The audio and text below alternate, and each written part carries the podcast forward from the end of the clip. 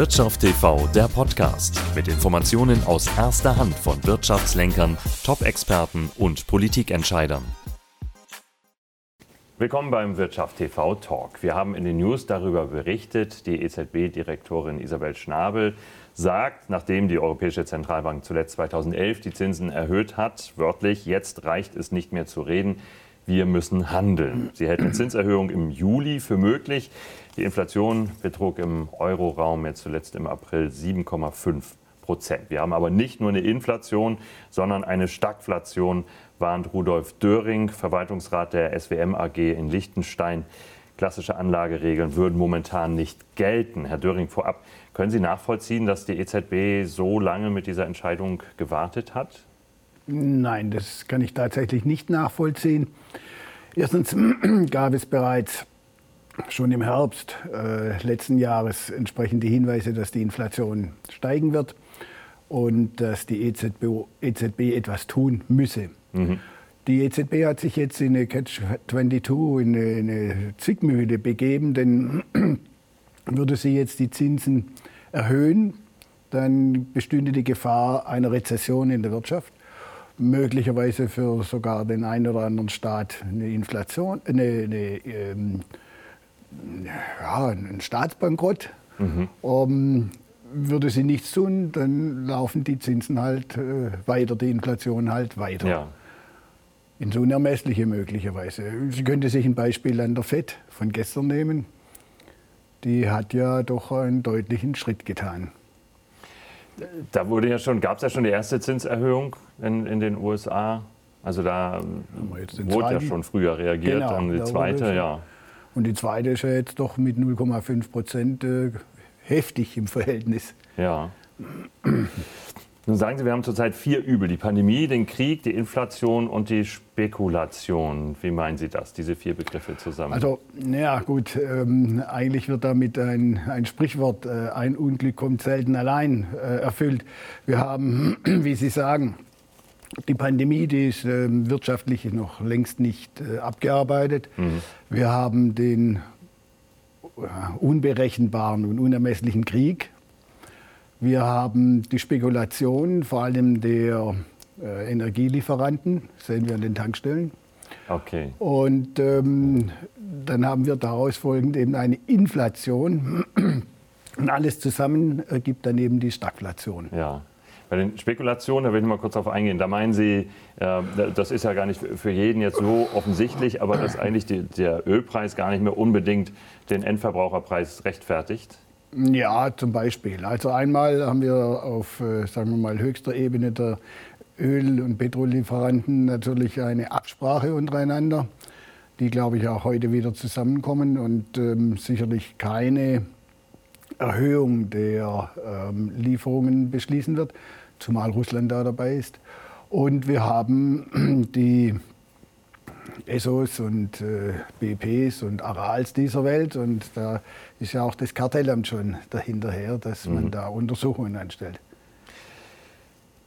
Sehen Sie denn die Situation tatsächlich so in Deutschland? Sagen ein, einer der Aspekte ist ja Rezession, also dass, dass die Wirtschaft nicht wieder richtig in Gang kommt. Also einiges spricht dafür, dass sie es tut, anderes natürlich Rohstoffprobleme und so weiter, Lieferschwierigkeiten ja. dagegen.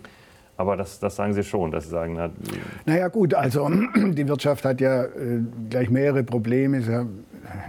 Das ähm, Lieferproblem. Ja. Ähm, in China äh, stehen die Schiffe vor den Häfen. Ähm, wir haben dann eben auch natürlich das sogenannte, das ist aber schon länger, ähm, hat mit äh, Krieg und so weiter nichts zu tun, das Fachkräfteproblem. Mhm. Okay, das wirkt sich natürlich auch das aus, begleiten wir regelmäßig. Genau. Nun sagen Sie, die Lehrbuchentwicklung sozusagen, wenn man die, so nennen kann, greifen zurzeit nicht. Also Aktien runter, Edelmetalle rauf, Zinsen rauf, Edelmetalle runter oder EZB beherrscht den Finanzmarkt.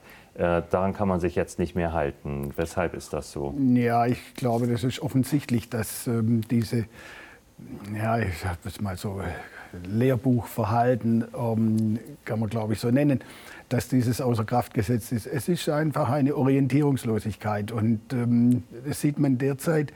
Wie gesagt, die FED hat gestern kräftigen Zinsschritt getan und trotzdem sind die Aktien hochgegangen. Also etwas, was eigentlich ähm, bisher üblicherweise nicht ja. so war. Ja? ja? Und man fragt sich natürlich, woran liegt es? Ich denke mal, da gibt es verschiedene Erklärungsversuche. Es liegt einfach an einer Orientierungslosigkeit. Keiner weiß so richtig, was er tun soll. Mhm. Wissen Sie das denn? Also wenn die klassischen naja, Regeln jetzt nicht gelten, was, was, sagen Sie, was sollen denn Anleger jetzt tun beispielsweise? Also ich denke, dass es tatsächlich schon äh, sicherlich sinnvoll ist, dass man ähm, sich liquid hält. Mhm. Auch wenn das momentan ähm, natürlich zinsmäßig uninteressant ist.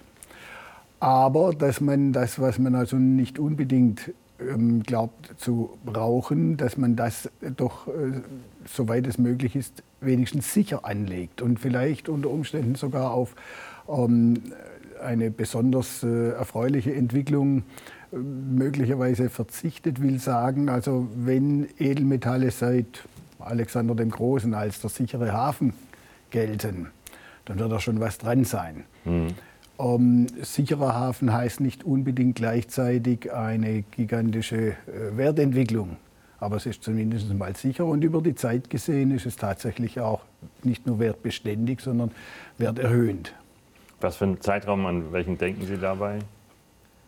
Also, ich meine, ich glaube, zehn Jahre sind da immer äh, ein vernünftiger Zeitraum. Und mhm. äh, mit Edelmetallen kurzfristig zu spekulieren, ist äh, schon mutig. Noch mutiger wäre es natürlich mit den Industriemetallen zu spekulieren, mhm. wenn man denn spekulieren will, also Neodym oder was man für die Windräder braucht, ja. Dysprosium und Geranium und so weiter, oder was ähm, eben verknappt nur aus China kommt. Was ja auch ein spannender Aspekt ist, oder? Also wenn man weiß, äh, ja. davon, davon gibt es eigentlich nur noch 10, 15 Jahre Vorräte. Ja. Äh, wenn ich da jetzt mein Geld einsetze, dann habe ich da habe ich da eine sichere ha, Bank? Also es, es naja, sichere Bank. So. Ähm, ich glaube, das muss man schon so sagen, äh, besonders sicher über kurzfristige äh, Zeiträume ist momentan nichts. Mhm. Ähm, deswegen denke ich ja auch im, ja, mittelfristig würde ich mal sagen zehn Jahre. Und ähm, auch da äh, ist es sicherlich nicht angezeigt, dass man nun 100 Prozent seines ähm, Vermögens, äh, man tut nie alle Eier in einen Korb, ja. ähm, einlegt, sondern dass man da eben versucht, auch unterhalb zum Beispiel der Edelmetalle zu streuen. Wir haben außer Gold ja auch noch Silber, interessant. Ja. Großer Nachholbedarf, wir haben Platin möglicherweise. Ob Palladium langfristig gebraucht wird, ist die Frage aber immerhin. Ja, also keine großen Experimente im Moment, eher seine Gold, Silber, Platin.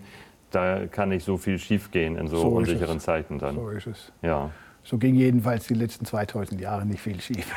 Ja, denn äh, okay, wenn man 2000 Jahre zurückguckt, dann ist das vielleicht noch, noch äh, wertvoller der Blick. Wenn man die letzten fünf oder zehn anguckt, dann kann man ja nicht so viel da auf die Zukunft übertragen jetzt. Ne? Das ist richtig. Da gab es eben auch eine große Volatilität und äh, auch bei den Edelmetallen und äh, deswegen meine ich, ähm, zehn Jahre ist ein vernünftiger Zeitraum. Ja.